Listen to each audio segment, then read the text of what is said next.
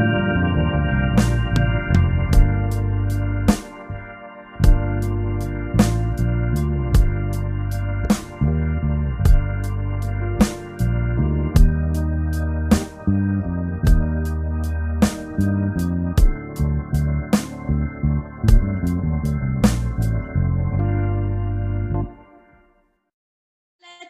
¿cómo están? ¿Cómo están todos en este nuestro segundo capítulo, en esta segunda temporada de nuestro podcast de JLR? JLR? Podcast, La Roca. ok, en esta ocasión, en este nuevo capítulo, vamos a estar conversando, uh, conversando acerca de uh, un nuevo tema, ¿sí? Que está asociado a lo mismo que hemos estado hablando en el capítulo anterior, las relaciones, ¿ok? Eh, este nuevo capítulo pues se llama La novia fugitiva. Y acá pues vamos a presentar principalmente a quienes son a las personas que estarán participando aquí. Eh, tenemos en principio a nuestra querida amiga Nachita. Hola. Hola Nachita, ¿cómo estás?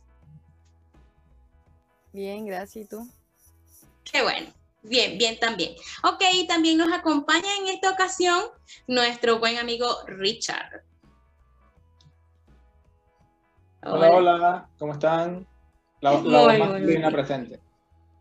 Ah, qué bien. ok, excelente. Entonces, bueno, esperamos que este podcast realmente sea de edificación, porque es un tema muy, muy interesante. ¿Sí?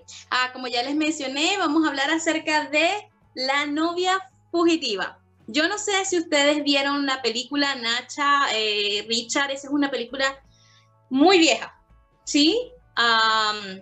ok, y para hablarles un poquito acerca de qué se trata, era una mujer que vivía en un pueblo y ella siempre iniciaba bien sus relaciones eh, personales con una pareja, ah, pero en el momento del matrimonio, en pleno altar, de novia y todo, la mujer se salía corriendo.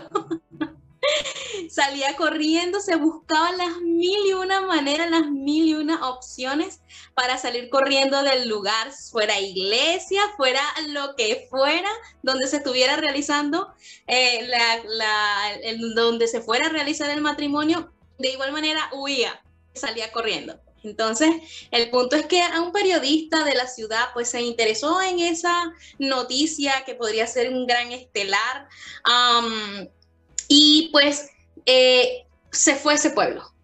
Se fue ese pueblo a investigar a ver qué pasaba con esa mujer. ¿Qué pasaba con ella? Porque ella siempre salía huyendo de, sus, de sus relaciones y principalmente en pleno altar.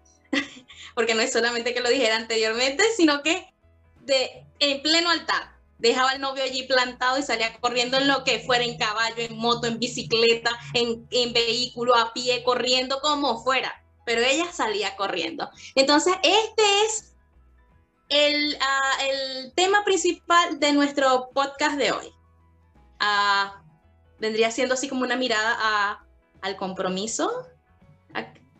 A, esto, a eso vamos. A ver, Nacha, ¿tú qué piensas? Eh, como estaba hablando la Cindy de, mm, de, esta historia que sucede en la película, vamos a definir primero qué es compromiso. Eh, específicamente eh, vamos a hablar de, de, las relaciones, porque ese es la, o sea, de las relaciones amorosas, porque ese es el tema del segundo, de la segunda temporada de este podcast. En sí el compromiso es un acuerdo formal al que llegan dos o más partes tras hacer ciertas concesiones cada una de ellas. Eso se puede ver como un compromiso en general. Tú te puedes comprometer en un trabajo, eh, en una relación, en, una tarea que tienes que hacer, en, en tu colegio. Eso es un compromiso. En tu familia. Pero ahora vamos a abordar como el compromiso de las parejas. Y la definición para eso dice, el compromiso en la pareja es el conjunto de todas aquellas garantías que muestran que la relación de pareja tiene y tendrá un contexto en el que desarrollarse y existir como tal, así pues su componente fundamental es la estabilidad, la cual permite tener confianza en que en el noviazgo o el matrimonio tendrán en el futuro.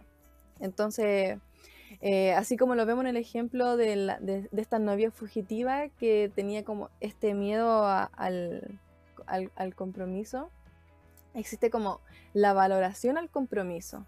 Como aquí definimos el compromiso, pero también está como cómo tú ves el, eh, el valor de este compromiso. No sé si Richard quiere aportar. Sí, mira, el compromiso, o sea, uno, tan solo la palabra como que crea algo de pánico. Eh, no sé, por ejemplo, si tú tienes un compromiso, eso indica que tú conoces unas condiciones, las aceptas, pero no solamente aceptas las condiciones, sino que también aceptas las obligaciones que conllevan esa, ese compromiso. Entonces, cuando hablamos de pareja, es aceptar un acuerdo con, con otra persona y tratar de cumplir con ese acuerdo. Entonces, el comprometernos es importante, porque, no sé, por ejemplo, para, desde un punto de vista se podría decir que un compromiso puede darnos un objetivo o puede establecernos un objetivo. Si tenemos o establecemos una relación sin compromiso, es simplemente una relación trivial. Es como que ya tengo una relación, pero no me comprometo y queda como que dicho, como que el, ah, tengo esa relación porque pasó y ya. Entonces, el compromiso nos establece un objetivo, nos ayuda a establecer un objetivo y no dejar, eh, no sé, como que una lección a una trivialidad o con una, como una decisión aleatoria, sino como que da una, un sentido a una acción. Este, en este caso, la acción sería comprometernos con una persona a las condiciones que mutuamente podemos establecer. Ah, muy, muy interesante. A ver, Nacha, ¿querías decir algo? Sí, el, en esta película se muestra que esta novia eh, como que le tenía miedo a estos compromisos porque al momento de llegar al altar eh, no, no, no, hacía, no efectuaba el matrimonio, que sería como el símbolo de este compromiso. Entonces, como, ¿por qué pasa esto de tener miedo a ese compromiso? Eso es bien interesante. Yo creo que es bien interesante por el hecho de que hay muchos factores que pueden influir en el hecho de que una persona no decida dar el paso final a un compromiso, algo establecido. Compromiso también es sinónimo de estabilidad en una relación de pareja, ¿no? Y, por ejemplo, eh, en, lo que mencionábamos acerca de esta, de esta mujer, a ella definitivamente le hacía falta definir su identidad. Eh, en la película vemos como ella simplemente cedía a los gustos de su pareja. Eh, lo que a la pareja le gustara comer, eso ella comía. En la forma como la comía, pues también lo, ella lo hacía.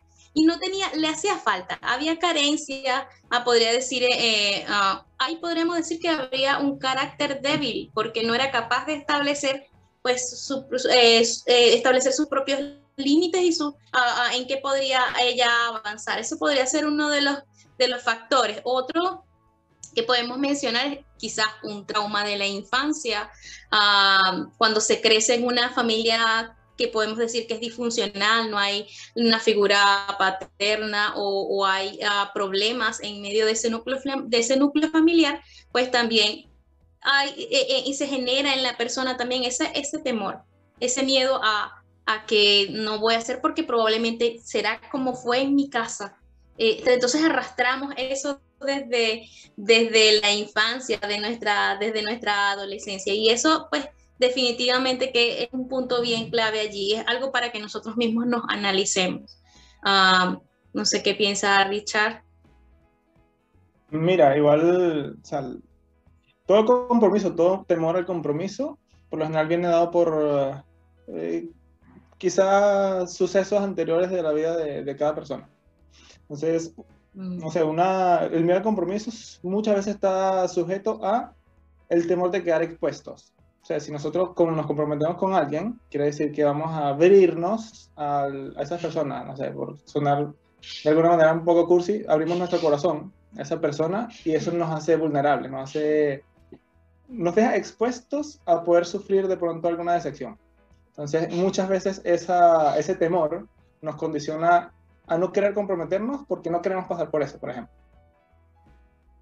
Sí, tienes razón. Eh, eso nos lleva a otra pregunta y es en el hecho de cómo afectan, eh, o hablando del mismo tema, cómo afectan mis heridas el hecho de que yo le tenga miedo al compromiso y, eso toca mucho lo que estábamos hablando acerca de, esos, de esos factores. Pero yo soy del pensamiento del que ah, hay un dicho que dice quien no arriesga no gana, ¿ok? Sin embargo, también pienso que eso debe ir muy ligado a, a nuestra relación con Dios. ¿Por qué? Porque definitivamente como, como mencionaba ah, hace, hace rato en unas conversaciones que tuve con los, con los chicos, ah, definitivamente nosotros no somos ah, un costal, no somos una piñata para que nos, nos den allí a, palazos allí, no. Por eso es que en el tema de, de las relaciones y sobre todo del compromiso, tiene que ir definitivamente muy, muy conectado, muy enlazado a tu relación con el Señor. ¿Por qué? Porque pienso que pues al Señor lo que le importa es tu bienestar, lo que le importa es que tú estés bien. Y, definitivamente ah, no, va, no sería bueno que nosotros entráramos en una relación a salir golpeado de allí, vuelvo otra vez y vuelvo otra vez a entrar y, y, otra vez me vuelven a golpear. Esa no es la intención, ¿ok? Por eso yo pienso que este tema en particular tiene que ir muy, muy conectado a, nuestra relación con el Señor, a, qué pensamos, a, hacer las cosas ordenadas y definitivamente esperar la dirección del Señor. Y para eso se necesita madurez. a ver, eh, Nacha. Sí, eh, lo que me hace pensar igual, como en otra pregunta de si soy realmente quizás la única o el único Mm, que, piensa que no está listo, porque eh, tenemos como esa presión de, tener que estar listos para comprometernos, eh, como tienes que tener todo listo en la mesa para, comprometerte con alguien y tienes que tener ser perfecto casi, como para poder comprometerte. No sé si Richard tiene ahí una experiencia. Mira, yo estoy casado, ya muchos sabrán, pero si no, por si acaso lo digo otra vez. Eh, quizá desde mi experiencia, cuando yo me iba a casar, yo sentía que no estaba listo.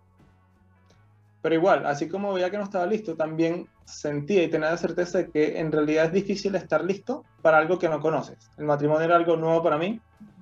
Así, no sé, pongo el ejemplo de personas de matrimonios que quieren tener hijos.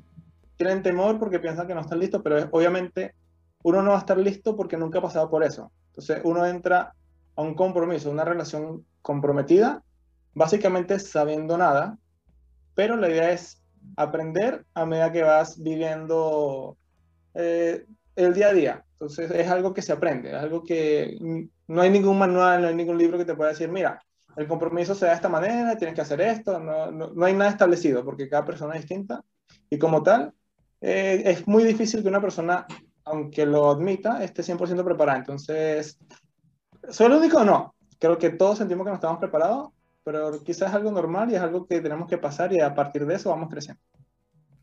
Así como en el podcast anterior se habló de, de la soltería, eh, creo que es como eh, parte de la soltería en, estar con, como completándose uno, como estar preocupado de uno y de tu vida en sí, como eh, no llenarte a ti o crecer para, para, para, la otra persona, como no, sino que cada uno eh, llenarse a sí mismo con, con lo que tú sientes que te hace falta a ti, no para completar a otra persona, sino que como a veces tenemos también ese, ese miedo al compromiso porque no soy suficiente o no tengo todo lo necesario para la otra persona, pero en realidad es como vivir tu proceso tú, como de, de completarte a ti de no buscar completar a otra persona en un futuro, en un compromiso.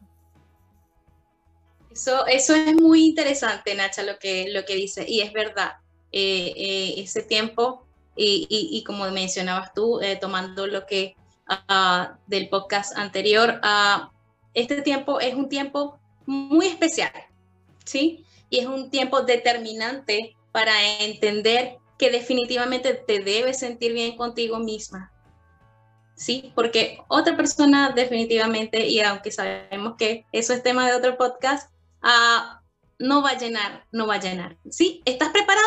Como menciona eh, Richard, nunca vamos a estar preparados, ¿sí? Pero la idea es ir sobre, ir sobre la marcha, ir sobre la marcha, ir aprendiendo, ir aprendiendo. Eh, las experiencias que uno eh, pasa le ayudan pues a, hacer, eh, hacer las cosas de mejor manera y sobre todo si es algo que va de la mano, de la mano del Señor. Eso es, eso es primordial. ¿Ok?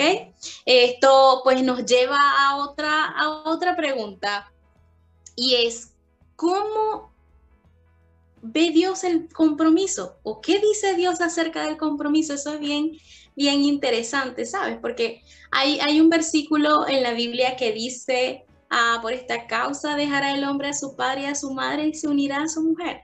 Y los dos serán una sola carne en el libro de Génesis. Entonces vemos que Dios diseñó el, la institución del matrimonio, que es a lo que lleva, el paso final a lo que lleva el compromiso, ¿ok?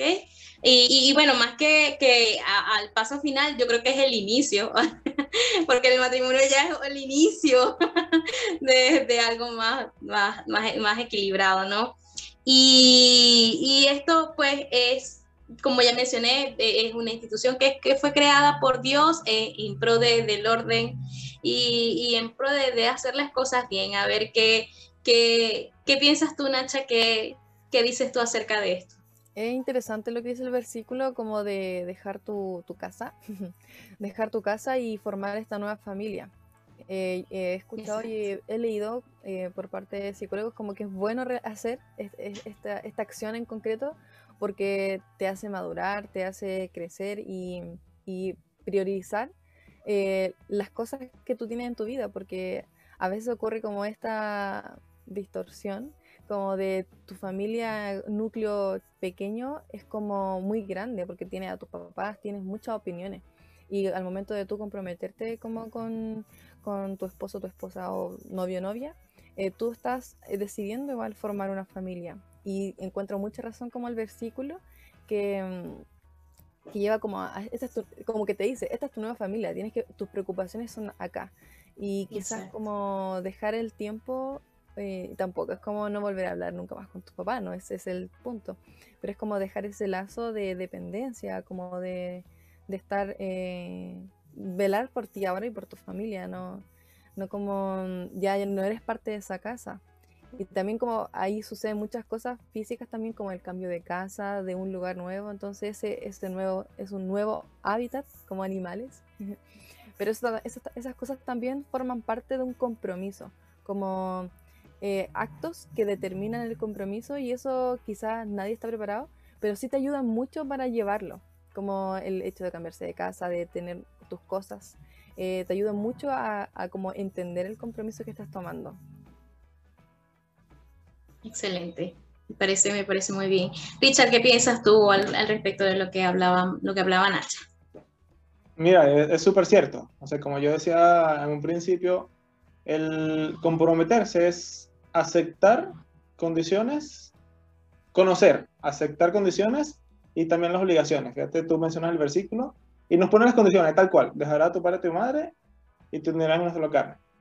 Entonces, y ahí nos está dando casi que el, proyecto de conocer y que nosotros aceptar. De hecho, por lo menos lo que dice, lo que se acata, eh, lo que se debe hacer o lo que debería hacerse es como que de alguna manera cortar un vínculo con una casa donde te creciste como, no sé, como en tu infancia. Y no es cortar relación, es simplemente, no sé, cortar un vínculo de dependencia. Ya tú no debes depender de tu padre y tu madre, no sé, entre el sustento y, otras cosas quizás más efectivas, sino más bien cortar eso, seguir la relación porque son padres y madres, debemos honrarlo y quererlo, pero nuestra relación tiene que enfocarse a una nueva relación, a un nuevo compromiso. Entonces, creo que es súper importante verlo de esa manera. Igual es súper importante la conexión con Dios, como decía Cindy. Y quizá por dos, dos cosas importantes. Una, que Él es quien nos puede dar dirección si una decisión es correcta o no. Y dos, Él es el que nos ayuda a sanar heridas que pueden viciar nuestra nueva disposición para poder adquirir un compromiso.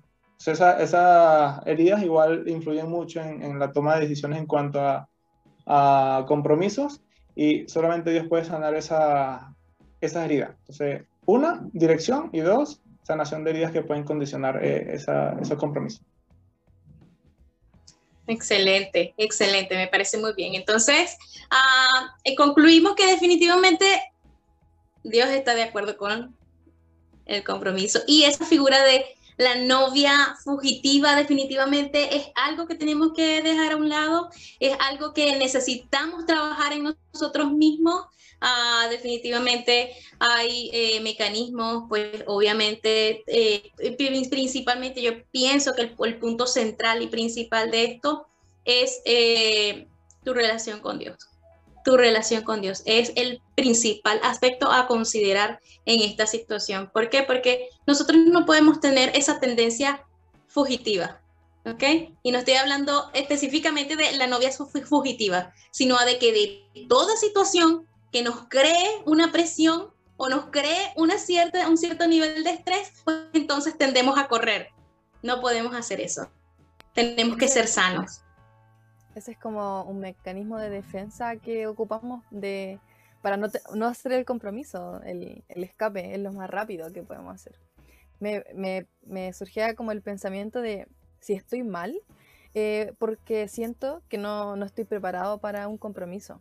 Como está mal sentir que no estoy preparado. yo creo que es, no está mal sentirse que no estás preparado. De hecho, es algo muy normal sentirse que no estás preparado.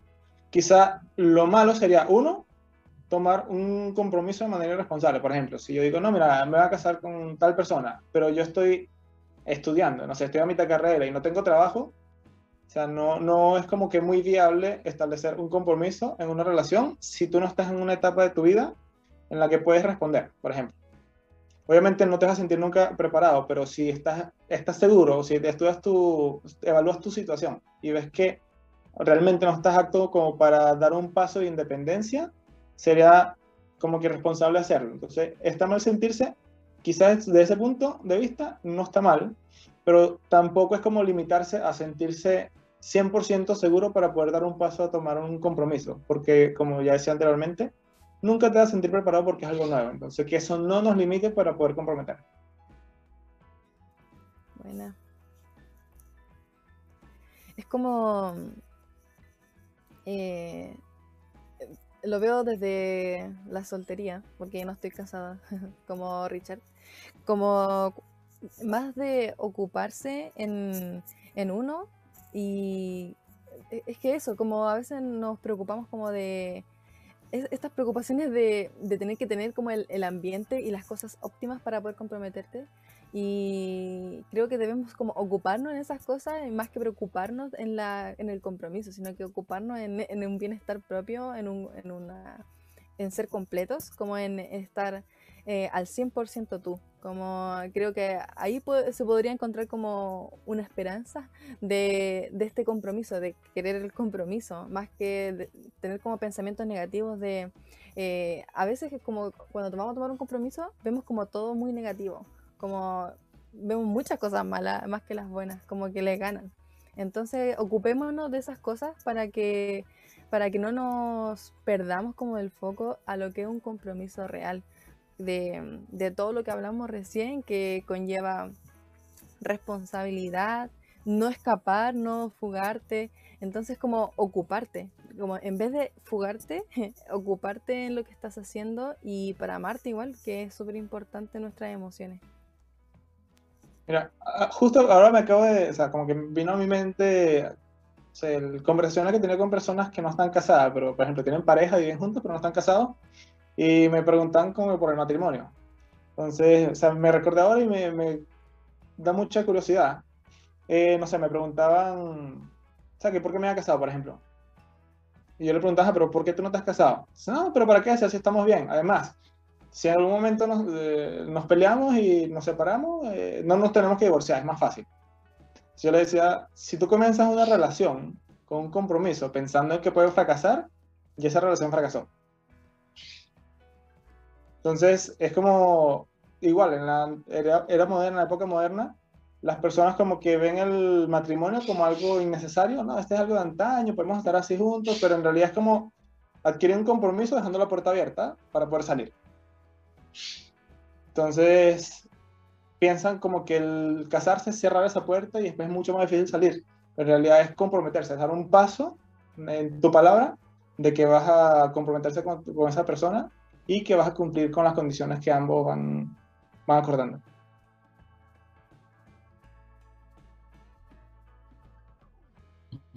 Sabes que es muy interesante lo que estás diciendo, Richard, porque yo pienso que eh, esto de, definitivamente no, vamos a meternos y vamos a vivir juntos y ya sin necesidad de, establecer un compromiso formal, ¿ok? O, de algo legal que quede ahí asentado en el papel y todo. Ah, es, esa tendencia que tenemos hoy día a que todo lo tenemos que hacer más práctico, lo más práctico posible. Y bueno, lo más práctico es no, no nos vamos a enrollar aquí. Si esto no funciona, pues nos vamos y chao, tú por tu lado y yo por el mío. Y vemos que no es la visión y la perspectiva ni de Dios, ni la que nosotros debemos tener. ¿Ok? Entonces, eh, es bien interesante lo que estás diciendo. Eh, ¿Nos vamos a sentir preparados? No nos vamos a sentir preparados, recalcamos una vez más, pero eso no impide de que definitivamente nosotros pues continuemos y sigamos adelante en lo que, ah, en la dirección que Dios nos da acerca de este tema en particular. ¿Ok? Entonces, bueno, ah, me, me, ha gustado el tema, no sé qué, qué les parece a ustedes, ha sido, wow, de verdad que ah, hace que uno reflexione dentro de sí eh, y que internalice muchas cosas, ¿no? y muchas cosas a tomar en cuenta. Sin embargo, bueno, yo sé que vendrán muchos temas más interesantes o interesantes también como este en los próximos podcasts.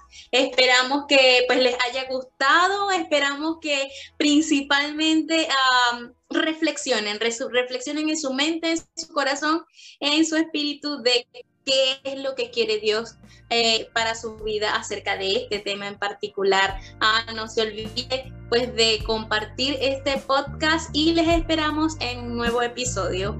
Nos despedimos a todos. Chao. Nos vemos el sábado. Chao, chao. Chao. Sí, nos vemos el sábado. Nos vemos el sábado.